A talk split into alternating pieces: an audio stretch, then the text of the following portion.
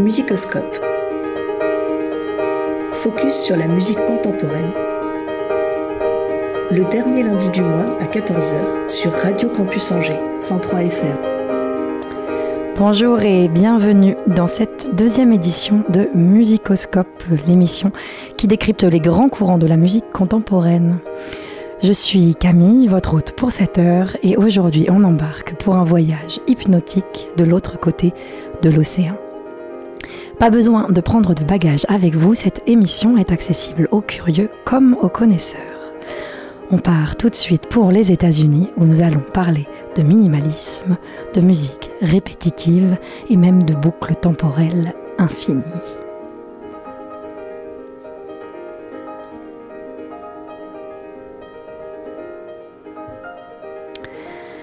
Après notre euh, introduction à la musique contemporaine du mois dernier, nous allons aujourd'hui faire un focus plus précis sur un courant de la musique contemporaine, la musique minimaliste répétitive. Alors, si vous voulez découvrir un compositeur qui a influencé aussi bien Johnny Greenwood, le guitariste de Radiohead, que composé l'une des œuvres favorites de David Bowie, si vous voulez comprendre les dessous de la musique de film d'aujourd'hui et si vous êtes curieux d'entendre des pianistes se transformer en magnétophone, alors restez avec moi, vous n'êtes pas au bout de vos surprises. Au programme, un peu d'histoire et une définition de la musique minimaliste et répétitive, quelques clés d'écoute et procédés de composition caractéristiques du mouvement, un medley à la sauce minimaliste et une note poétique et musicale pour terminer.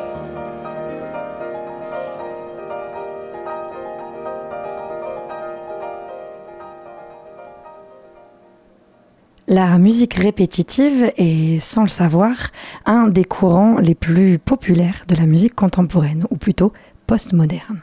D'une certaine manière, on a tous déjà entendu une pièce influencée par le courant répétitif, que ce soit un morceau de rock ou une bande originale. Et pourtant, peu d'entre nous ont déjà entendu parler du minimalisme américain. Alors, d'où vient exactement la musique répétitive? Qu'est-ce qu'on appelle minimalisme? Et pourquoi ces courants sont-ils devenus si populaires depuis leur émergence sans même qu'on en entende parler? Pour parler de musique répétitive, on doit d'abord commencer par parler de musique minimaliste. Notre voyage commence au cœur du XXe siècle où l'innovation musicale est de mise. Deux courants ont émergé en parallèle, le sérialisme et la musique conceptuelle. L'un est une musique complexe, basée sur l'enchaînement précis de sons, de rythmes ou d'intensité définis à l'avance. Et l'autre cherche à mettre en valeur la performance musicale, c'est-à-dire son côté scénique et l'idée derrière la musique avant la musique elle-même. C'est au cœur de ces expérimentations parfois fantasques que vont émerger des questionnements autour de la nécessité ou non d'un matériau musical aussi complexe et abrupt que celui de la musique sérielle. Ces interrogations vont rapidement se transformer en une démarche musicale que Michael Nyman appellera dans un numéro du Spectator de 1968 le minimalisme, ou le fait de proposer de la musique avec un matériau de base beaucoup plus restreint. Pour reprendre les mots de Tom Johnson, un critique musical américain, la définition la plus claire du minimalisme en musique serait de dire qu'il inclut toute musique fonctionnant à partir de matériaux minimaux. Le champ est donc très large et comme toujours propice à l'exploration. Nous avons évoqué le mois dernier le morceau 4 minutes 33 de John Cage. C'est la pièce minimaliste par excellence, dans la mesure où elle est composée uniquement de silence. C'est difficile d'aller plus loin dans le minimalisme musical. Mais on peut aussi penser à la démarche de Lamonte Young avec ses compositions de 1960 destinées à la performance scénique. La septième de ces compositions propose par exemple à l'interprète de jouer simultanément les notes Si et Fa dièse, avec pour seule consigne l'indication manuscrite doit être tenue pendant longtemps. Ces démarches, à ce moment-là très expérimentales, sont à la croisée des chemins entre musique conceptuelle, performance scénique et musique minimaliste. Mais dans leur monde de toujours plus, ces compositeurs n'ont pas inventé la décroissance des éléments de base d'un coup avant eux, Eric Satie avait déjà, et ce dès 1893, commencé à explorer la question. je vous propose un extrait de ces Vexations, un morceau pour piano qui pourrait être considéré comme le grand-père un peu éloigné du mouvement minimaliste. Je vous en dis un peu plus juste après l'écoute.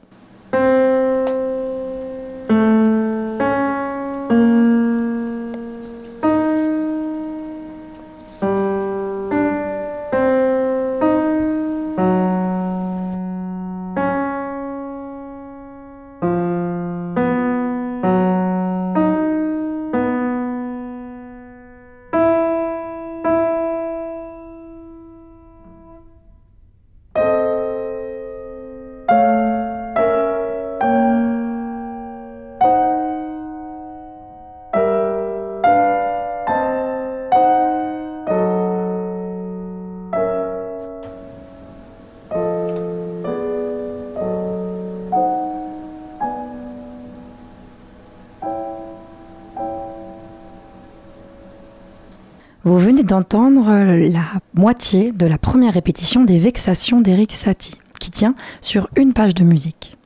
Alors pour le moment, rien de particulièrement réduit, je vous l'accorde.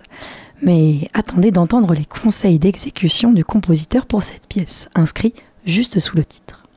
Note de l'auteur. Pour se jouer 840 fois de suite ce motif, il sera bon de se préparer au préalable et dans le plus grand silence par des immobilités sérieuses. On retrouve ici le formidable humour d'Eric Satie et vous avez bien entendu, cette pièce d'une durée totale d'environ 2 minutes est destinée à être jouée 840 fois d'affilée. Son exécution complète est d'environ 18 heures et certaines versions vont même jusqu'à 35 heures. Il y a déjà dans cette pièce la question de la performance, mais aussi celle de l'utilisation d'un matériau musical volontairement limité et sans évolution autre que celle du temps qui passe. Satie pose ici des années avant les autres les bases de ce qui deviendra la musique répétitive par la suite, par l'exploration de son côté hypnotique, quasiment de l'ordre de la transe, à force d'un invraisemblable nombre de répétitions de la même phrase musicale. Alors, de retour dans les années 60 et en même temps que les explorations conceptuelles, c'est en partie sur cette base que va se dégager une veine spécifique dans l'océan minimaliste. C'est la musique répétitive. On part du principe de base du minimalisme, à savoir une base musicale réduite, mais on y ajoute un autre paramètre d'exploration, la répétition. Alors avant d'aller plus loin, il est important de mettre en lumière le fait que par abus de langage, on a souvent tendance à considérer le minimalisme américain et la musique répétitive comme une seule et même chose. La musique répétitive est aujourd'hui si connue que quand on parle de minimalisme, on a tendance à ne référer qu'à elle. Il faut donc insister sur le fait que la musique répétitive n'est qu'un pan, certes très connu, mais un pan seulement de la musique minimaliste, qui l'englobe, mais est par nature bien plus vaste. L'Encyclopédie Universalis souligne tout de même les caractéristiques communes de ces deux courants. Un matériau musical limité au minimum, des harmonies simples se réclamant de la tonalité ou de la modalité, des variations quasiment insensibles de la matière sonore, une pulsation rythmique, la prégnance d'un temps oriental statique, d'idées philosophiques inspirées du bouddhisme et de couleurs instrumentales influencées notamment par l'Asie. Et si j'ai choisi de commencer notre exploration musicale par la musique répétitive, c'est que, même si c'est un courant qui a duré très peu de temps, et avec peu de représentants si on considère sa forme la plus pure, c'est probablement la démarche musicale qui a influencé le plus de musiciens et de compositeurs par la suite, et dont on retrouve le plus de traces dans la musique d'aujourd'hui. Ce mouvement part entre autres d'un constat. L'intellectualisme de la musique sérielle et les expérimentations des conceptuels ont fini par déconnecter complètement les artistes et leur public. L'idée des compositeurs de musique répétitive est de rétablir le contact en revenant à des motifs musicaux plus simples et agréables à l'oreille, avec une pulsation stable et en utilisant la répétition et son évolution très progressive. On y retrouve une forme d'harmonie musicale et un attrait grandissant pour le rythme. C'est d'ailleurs cette forme de retour à la tonalité et à la modalité qui fait que certains historiens de la musique font se terminer ici la période dite contemporaine pour rentrer vers 1965 dans la période appelée post-moderne, donc en lien avec les couleurs du modernisme du début du siècle. Tout ça est fait en réaction à la musique sérielle qui avait éclaté aussi bien les mélodies que les harmonies, ainsi que la conception du temps et de la pulsation musicale. On cherche, avec la musique répétitive, à venir, à revenir, pardon, à de la musique accessible avant tout.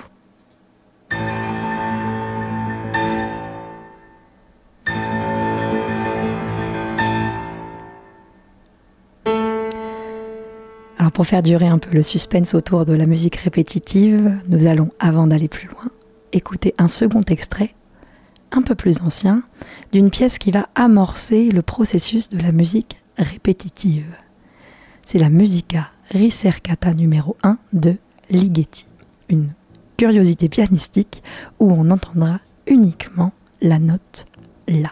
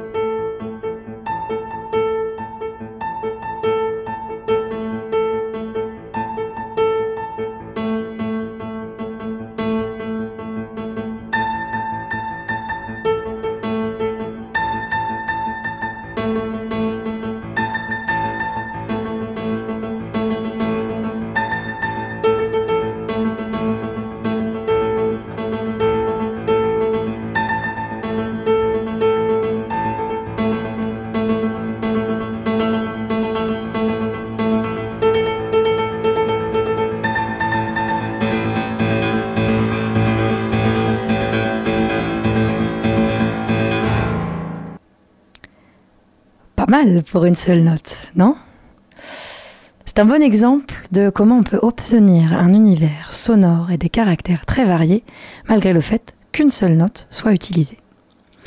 Le secret de Ligeti est évidemment d'avoir utilisé toutes les hauteurs et nuances du clavier du piano pour jouer des la graves, médiums et aigus à différentes intensités et donc proposer des variations d'une seule et même note, mais pour autant, c'est surtout dans son utilisation du rythme et de sa répétition que Ligeti réussit à accrocher notre oreille et à nous garder en haleine tout au long de la pièce.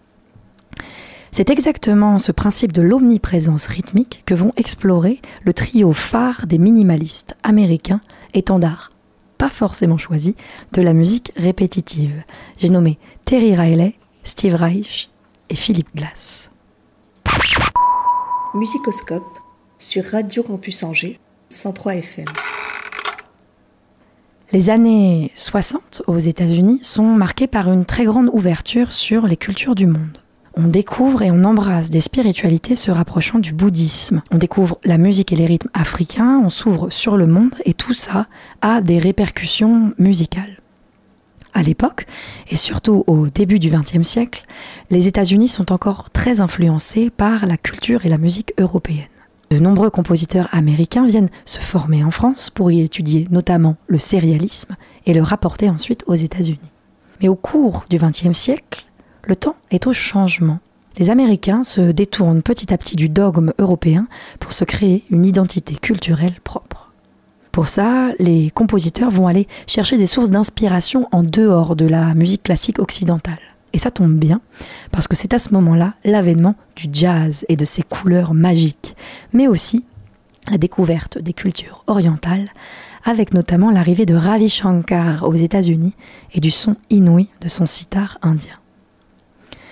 Grâce à ce vent de fraîcheur dans le paysage musical, les compositeurs américains vont prendre une décision radicale plutôt que d'essayer à tout prix de trouver de nouveaux matériaux musicaux et de faire entendre des sons jamais entendus, ce qui était le fer de lance des conceptuels, ils vont prendre le parti de faire de la musique jamais entendue, mais avec des sons connus. Et pour ça, on va commencer par revenir à une conception harmonique et rythmique plus stable, proche du modernisme pour mieux la transformer. Terry Riley, Steve Reich et Philip Glass vont donc créer le cœur de la musique répétitive à partir de tous ces éléments. Les expérimentations de leurs aînés, la volonté de reconnexion avec le public, la découverte des cultures africaines et asiatiques et de leurs instruments, et le retour aux sources modernes. Je pense vous avoir fait assez attendre, et voici tout de suite un extrait d'une pièce emblématique du mouvement minimaliste. C'est Desert Music de Steve Reich. Thank you.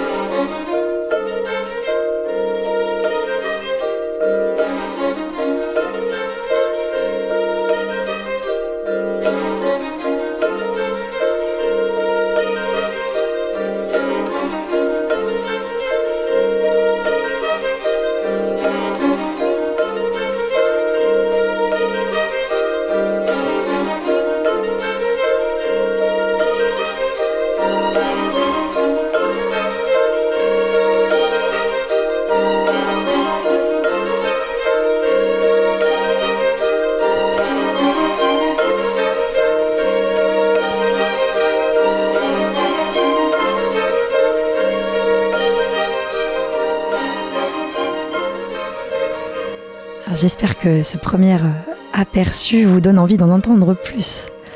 Il suffit généralement de quelques notes pour partir dans des contrées lointaines, des mondes imaginaires. C'est, je, trouve, une musique qui libère par son côté entêtant et qui défile, immuable, qui avance, quoi qu'il advienne, comme un train en mouvement. Je vous concède qu'il est parfois difficile d'entrer dans la musique répétitive avec des extraits aussi courts. C'est un type de musique qui appelle à la méditation sur des formats d'écoute plus longs. Et je vous invite évidemment à aller écouter les pièces dans leur intégralité pour en profiter pleinement. Mais alors, pourquoi utiliser spécifiquement la répétition pour reconnecter avec son public? Il faut rendre à l'histoire de la musique ce qui lui appartient. L'utilisation de la répétition comme procédé de composition ne date pas d'hier. Les compositeurs considèrent que le fait de répéter quelque chose lui donne plus d'impact et donne une information à l'auditeur. Ce que vous entendez maintenant a de l'importance. Et fou, si vous n'y avez pas fait attention la première fois, je vous le redis pour que vous en preniez la pleine mesure. Il est aussi très valorisant pour le public de reconnaître un thème déjà entendu. On peut donc l'utiliser au fil de pièces pour raccrocher son attention. On peut également utiliser la répétition d'un rythme comme base à un morceau. C'est ce qu'on appelle un ostinato. Un ostinato, en français obstiné, désigne une cellule généralement rythmique qui se répète inlassablement. Cette cellule immuable permet au compositeur de mettre en valeur d'autres éléments de sa musique aux oreilles du public. On sait qu'on n'aura pas de, de surprise du côté des changements rythmiques, on peut donc laisser l'ostinato nous porter et fixer notre attention sur d'autres subtilités dans la mélodie, l'harmonie ou dans l'instrumentation de la pièce. Et si d'aventure le compositeur choisit de rompre la boucle infinie d'un ostinato, on a quasiment l'effet d'un choc à l'écoute. Et judicieusement placé, il a une puissance expressive fantastique. Et je vous assure que sans forcément l'avoir deviné, vous connaissiez déjà le principe de l'ostinato, et donc d'un ancêtre de la musique répétitive, car il est le fondement d'une des pièces les plus jouées au monde, le Boléro de Ravel. C'est une pièce qui s'ouvre sur un ostinato à la caisse claire.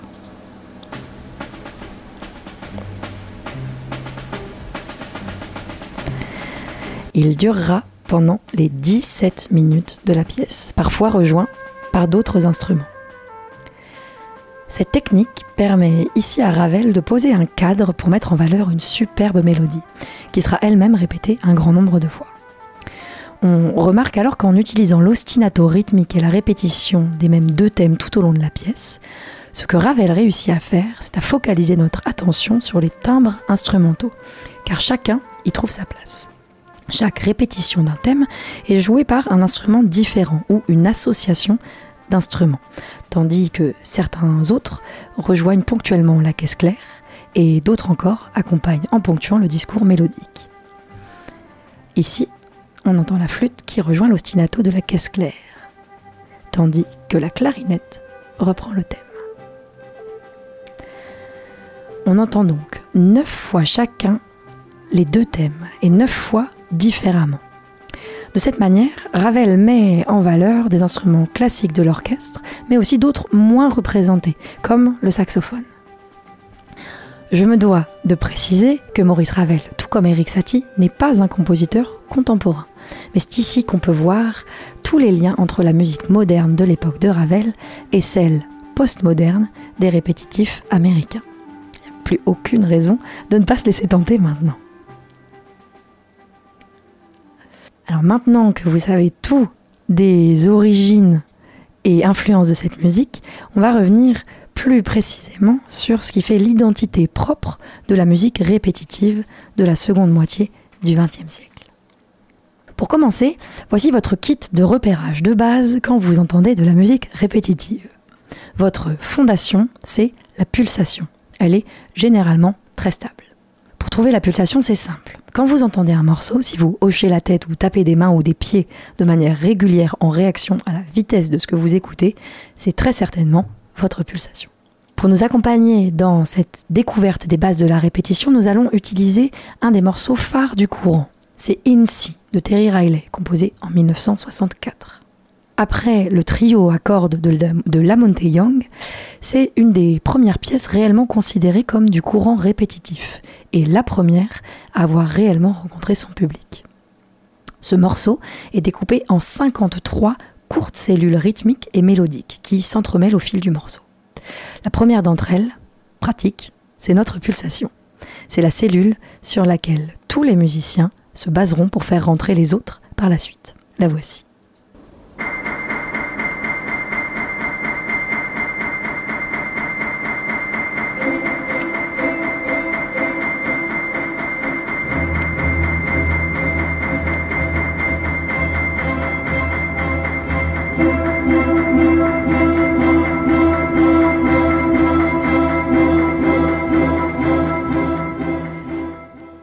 Vous l'avez entendu, la première cellule ne reste pas longtemps seule. C'est le deuxième point que je vous conseille de repérer. L'entrée de nouvelles cellules ou les changements dans la musique.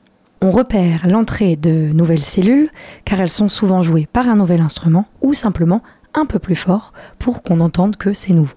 De cette manière, on a le temps de découvrir le nouveau motif, de l'apprécier, puis de le laisser dans un second plan pour entendre l'entrée d'un autre notre oreille finit par s'habituer au motif après un certain nombre de répétitions, ce qui fait qu'elle est naturellement attirée par les changements et donc par l'apparition de nouvelles notes ou harmonies. On va réécouter tout de suite le début de INSI pour réentendre la première cellule, pulsation, puis l'entrée des quelques suivantes.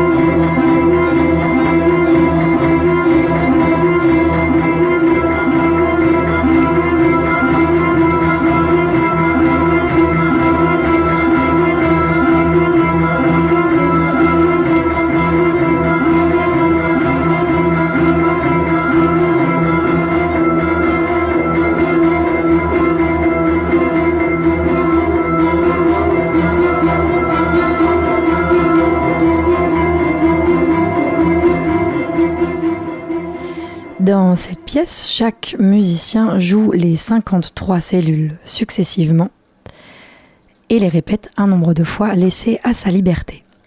Quand il a fini de répéter une cellule, il passe à la suivante. Au bout d'un moment, il y a tellement de cellules différentes qui cohabitent entre les musiciens qu'on finit par avoir du mal à les distinguer. Ce n'est pas le cas au tout début car tous les instruments entrent avec la même cellule, mais à des moments différents. Mais plus la pièce avance, plus il y a de superpositions de cellules.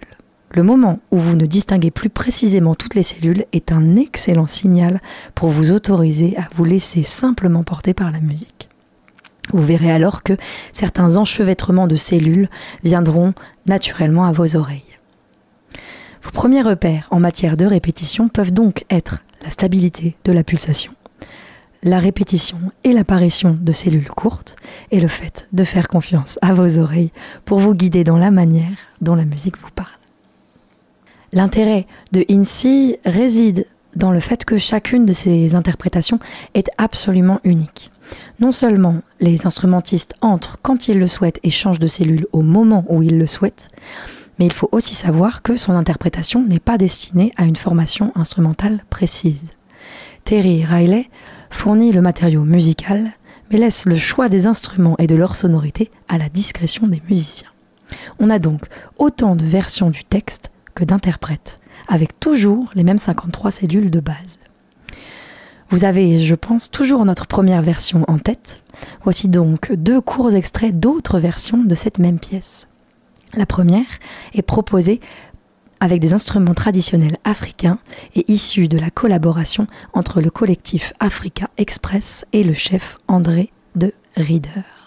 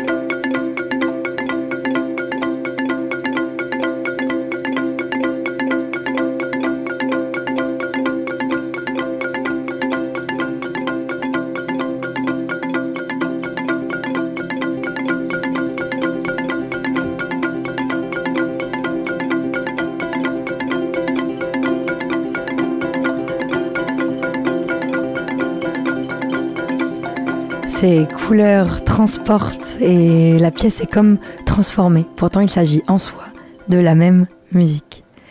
Et tout de suite, une troisième interprétation sortie il y a deux mois, beaucoup plus électronique, par les Young Gods.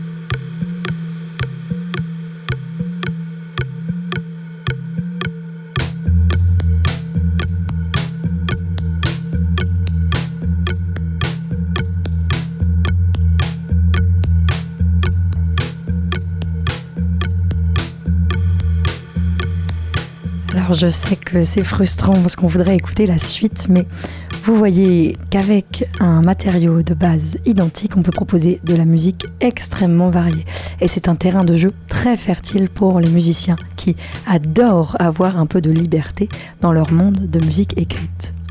Les cellules de INSI sont certes indépendantes, mais pensées aussi pour que, quelle que soit leur configuration les unes par rapport aux autres, elles interagissent entre elles de manière harmonieuse. Ça, c'est possible surtout grâce à notre première cellule, la cellule pulsation, qui donne un repère commun à toutes les autres, qui peuvent alors se reposer dessus pour interagir les unes par rapport aux autres. Chaque cellule indépendamment est extrêmement simple mais c'est l'imbrication des cellules entre elles qui donne des mélanges rythmiques très complexes. Cette idée d'imbrication est un concept qu'a aussi énormément développé Steve Reich. Steve Reich est probablement le compositeur répétitif le plus populaire et il est impossible d'évoquer ce courant sans parler de lui. C'est lui qui a composé la majorité des pièces et techniques emblématiques de la musique répétitive, et peut-être celui qui a poussé le plus loin et sur la plus longue période ses recherches en la matière. Il utilise comme base de composition les mêmes éléments que ceux évoqués précédemment, comme la pulsation stable et l'entrée successive de cellules, qui vont créer des couches de musique superposées, comme dans INSI. Ces couches sont appelées layers. Et là où chaque cellule de INSI est statique, donc une fois jouée, elle n'évolue pas, Reich, lui, va explorer la modification de cellules en train de se jouer. Décryptons tout de suite quelques-unes de ces techniques pour faire varier une cellule qu'on répète. Et pour ça, je vous laisse avec un nouvel extrait de la musique de Steve Reich. C'est Music for Pieces of Wood. Ici, pas, pas question de mélodie, c'est une pièce uniquement pour instruments à percussion, et plus précisément des claves, deux morceaux de bois dur frappés l'un contre l'autre. Les cellules seront donc des cellules uniquement rythmiques.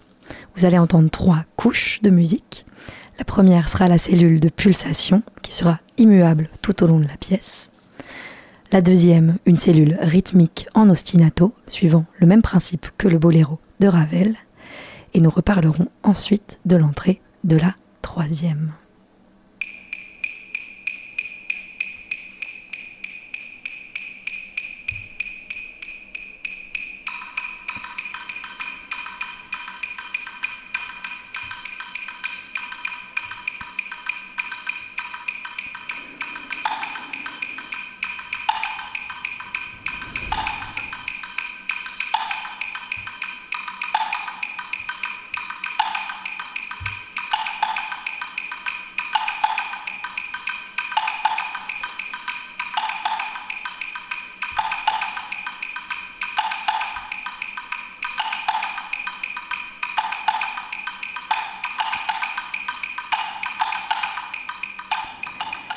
Vous avez certainement entendu l'entrée des différentes couches de musique. Il faut savoir que Steve Reich a pratiqué les percussions africaines.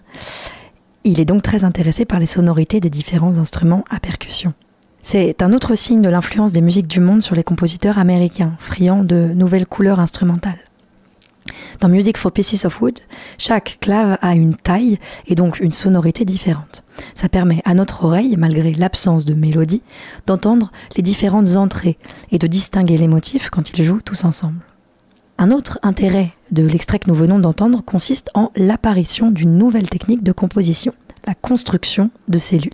Si vous vous souvenez bien, nous avons entendu une première cellule pulsation, une deuxième cellule rythmique de 8 notes qui fait ta-ta-ta, Puis l'entrée d'une troisième cellule. C'est celle-ci qui va nous intéresser.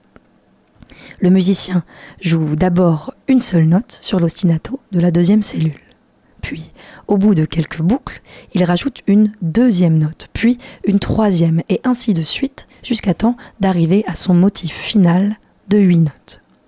Si on tend bien l'oreille, on finira par remarquer que le motif final de huit notes est exactement le même motif rythmique que celui de l'ostinato. Takata, tata, ta, ta. Sauf que les deux sont joués en décalé. Sans qu'on s'en rende compte de prime abord, Reich a donc ramené progressivement à nos oreilles la cellule rythmique et son ostinato, une note après l'autre, jusqu'à temps qu'il soit construit entièrement, simplement en décalé avec le précédent. Et maintenant, l'extrait à nouveau, et vous allez tout comprendre.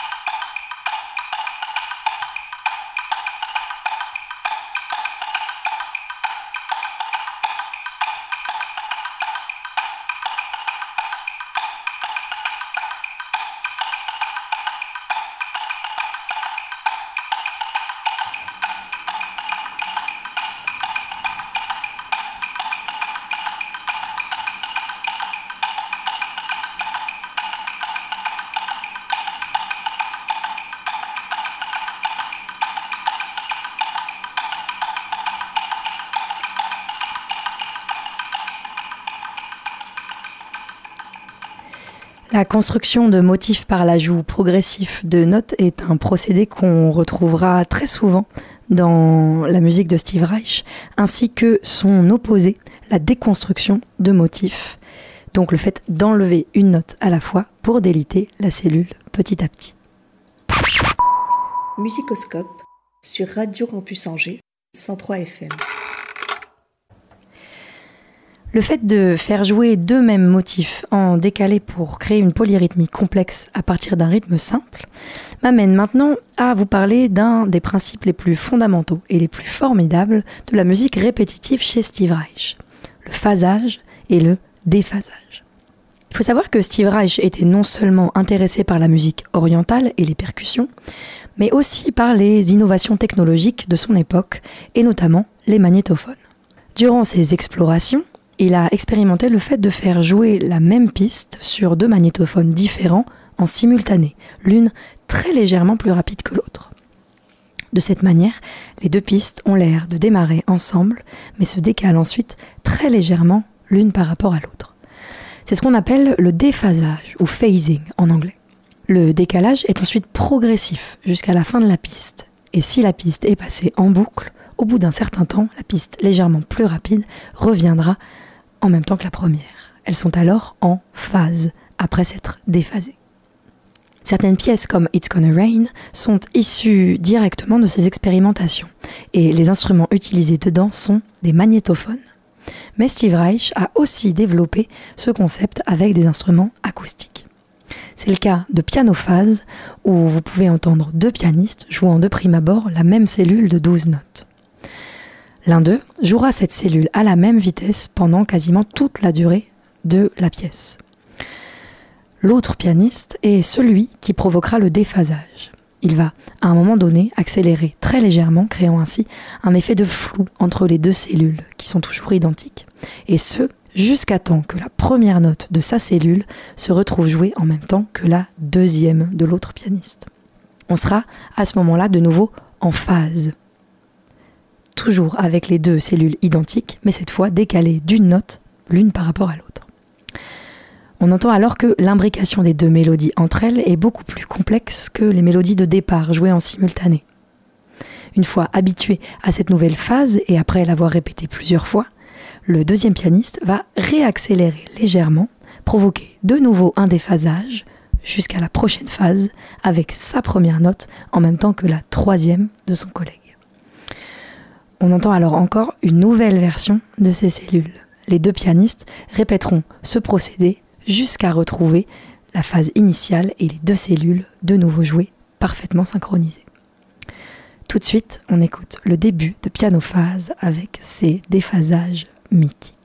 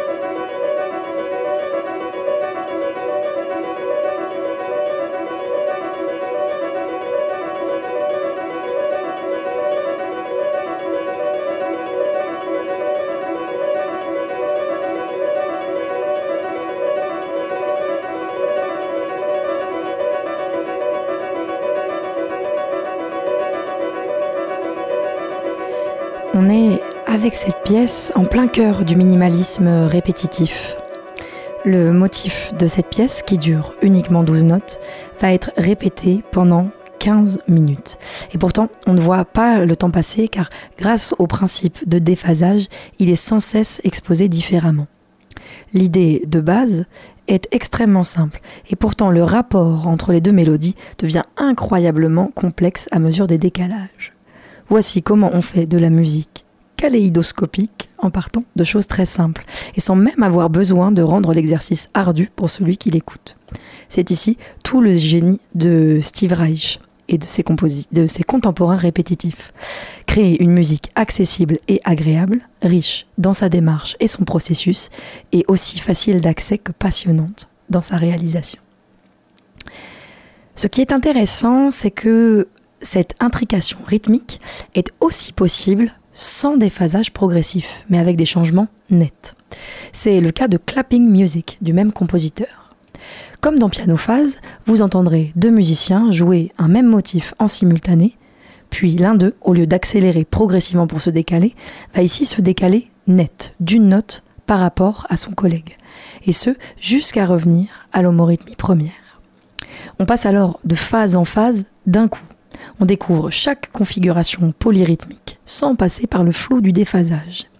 Il y a un effet de choc à chaque changement, mais de courte durée car notre oreille se rappelle vite qu'elle connaît parfaitement le motif de base, décalé ou non. Voici les quelques premières phases de clapping music dans une version par le compositeur lui-même.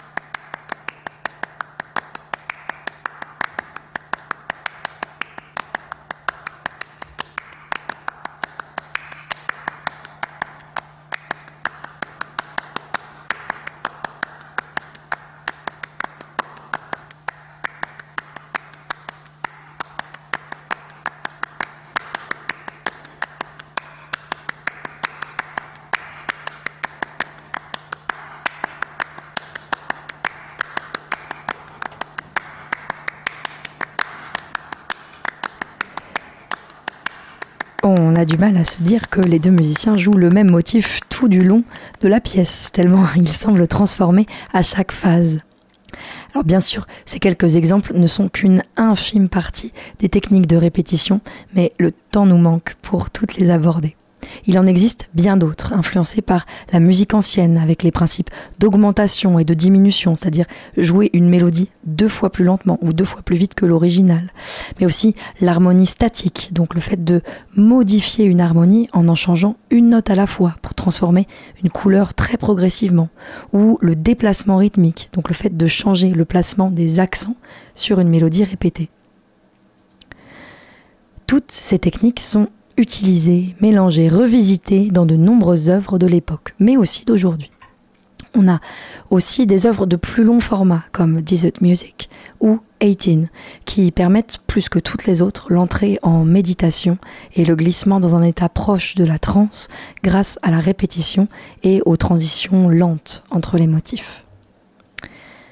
Il n'est pas rare à l'écoute de la musique répétitive qu'on un peu le fil, qu'on se laisse porter et qu'on se réveille quelques minutes plus tard pour se rendre compte que la musique n'est plus du tout la même qu'au moment où on y prêtait encore réellement attention. Son évolution est si lente et sans à-coup qu'elle peut presque passer inaperçue, tout en transformant profondément la musique en train de se jouer. On peut y trouver un joli parallèle avec nos vies à tous, dans un monde qui va si vite à tous les impatients dont je fais partie, rien ne sert de courir, il faut partir à point. Et les changements les plus profonds se font parfois lentement, progressivement, sans qu'on y prête toujours attention. La musique répétitive n'a pas été un courant très long en soi, mais on ressent encore son impact aujourd'hui, et particulièrement dans la musique de film. Les compositeurs d'aujourd'hui se sont emparés de ce type de minimalisme très accessible pour exploiter des mélodies très simples et répétées. Alors bien sûr, d'aucuns diront que la musique d'aujourd'hui n'est qu'une pâle copie de ce que la musique répétitive était à l'époque et qu'on a perdu de sa subtilité au fil du temps au profit d'une musique de consommation de masse qui ne serait plus simple mais devenue simpliste. Il est difficile de démêler la réalité de la projection et de ranger dans des cases la bonne et la mauvaise musique répétitive. Mais on ne peut que constater que le minimalisme répétitif américain a eu un impact énorme sur les compositeurs des générations suivantes et a ouvert les portes de la musique symphonique aux oreilles du public, de par son ancrage rythmique, ses sonorités entre Orient, Occident et Afrique, et la possibilité pour quiconque d'accéder à ses œuvres sans avoir besoin d'explications préalables.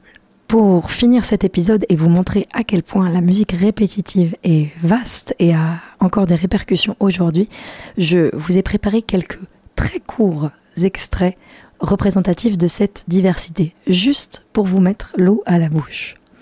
Certains sont issus de compositeurs officiellement répétitifs, d'autres non. Tout de suite, le premier extrait.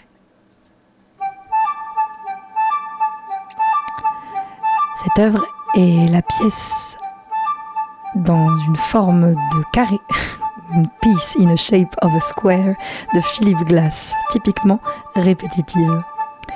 Glass a participé au début de l'avènement de la musique répétitive, mais aussi à sa continuité et à sa découverte par le grand public, car il est le compositeur de nombreuses bandes originales connues. Il s'est vite écarté de la musique répétitive unique, mais reste un pilier de la musique minimaliste encore aujourd'hui.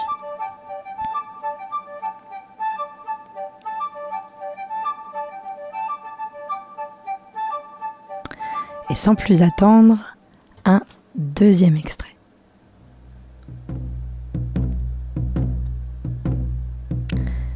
Pourrait penser retrouver les percussions de Steve Reich, mais c'est une pièce composée par Johnny Greenwood, le guitariste de Radiohead, pour le film There Will Be Blood. Il n'a jamais caché son admiration pour la musique de Steve Reich et s'en inspire régulièrement, comme dans la partie centrale de Daydreaming, qui reprend un motif se rapprochant de celui de piano phase.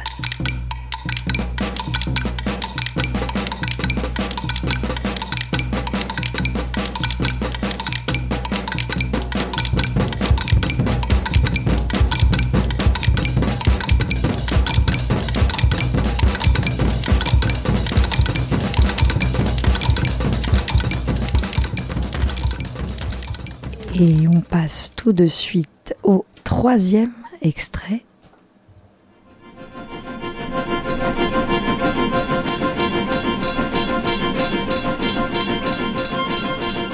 Steve Reich n'est jamais bien loin et voici le tout début de Different Trains où on entend subrepticement une voix enregistrée. C'est tout un pan de la musique de Reich, proche de l'électronique, que nous n'avons pas pu creuser aujourd'hui et qui est au cœur de ses recherches musicales.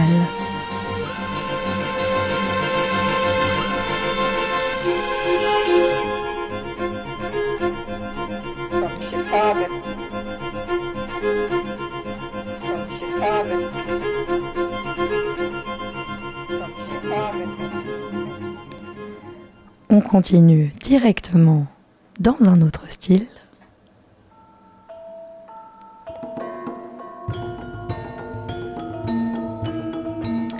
On se doit évidemment de garder en tête les origines. Vous entendez ici un gamelan baliné, un ensemble d'instruments à percussion millénaires. Comme les mantras indiens, l'art du gamelan est notamment basé sur une certaine forme de répétition.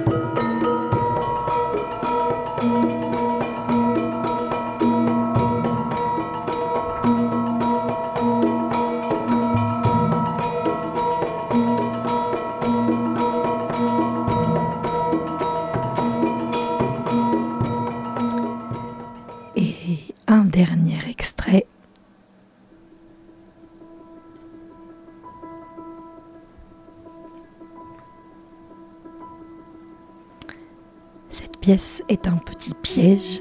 Ce sont les Phrygian Gates de John Adams, un héritier direct de la musique répétitive, mais un peu plus tardif. C'est la veine dite post-minimaliste. Il utilise les codes et techniques de la musique répétitive, mais de manière moins stricte que ses prédécesseurs.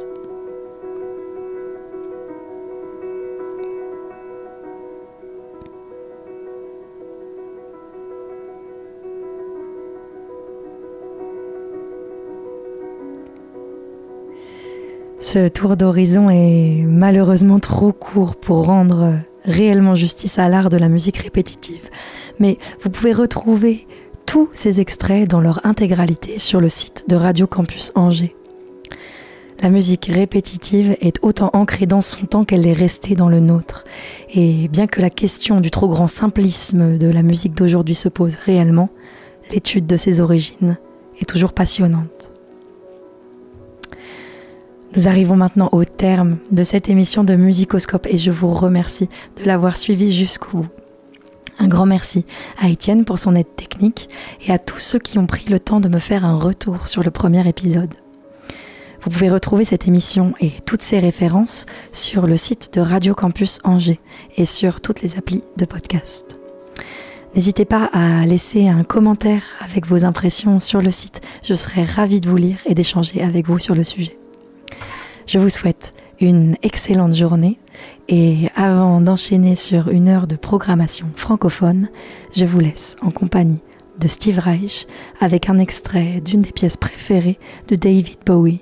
C'est Music for 18 Musicians qui va clore notre voyage, ici interprété par l'ensemble Lynx sous la direction du formidable Rémi Durupt et qui, j'espère, vous transportera accompagné par les mots de Robert Desnos. On se retrouve de notre côté le lundi 26 décembre à 14h pour découvrir les curiosités des techniques étendues et le monde merveilleux du trompe-l'œil musical. Bonne journée à tous.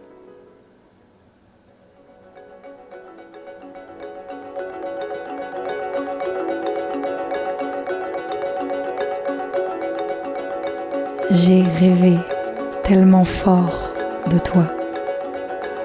J'ai tellement marché, tellement parlé, tellement aimé ton ombre qu'il ne me reste plus rien de toi. Il me reste d'être l'ombre parmi les ombres, d'être cent fois plus sombre que l'ombre, d'être l'ombre qui viendra et reviendra dans ta vie ensoleillée.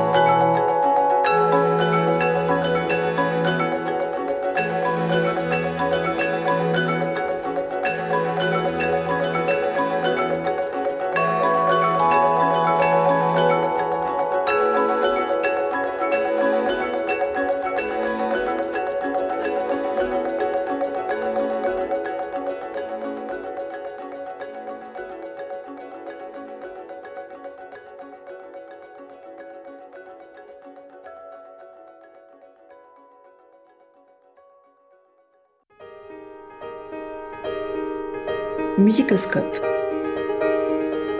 Focus sur la musique contemporaine. Le dernier lundi du mois à 14h sur Radio Campus Angers, 103 FM.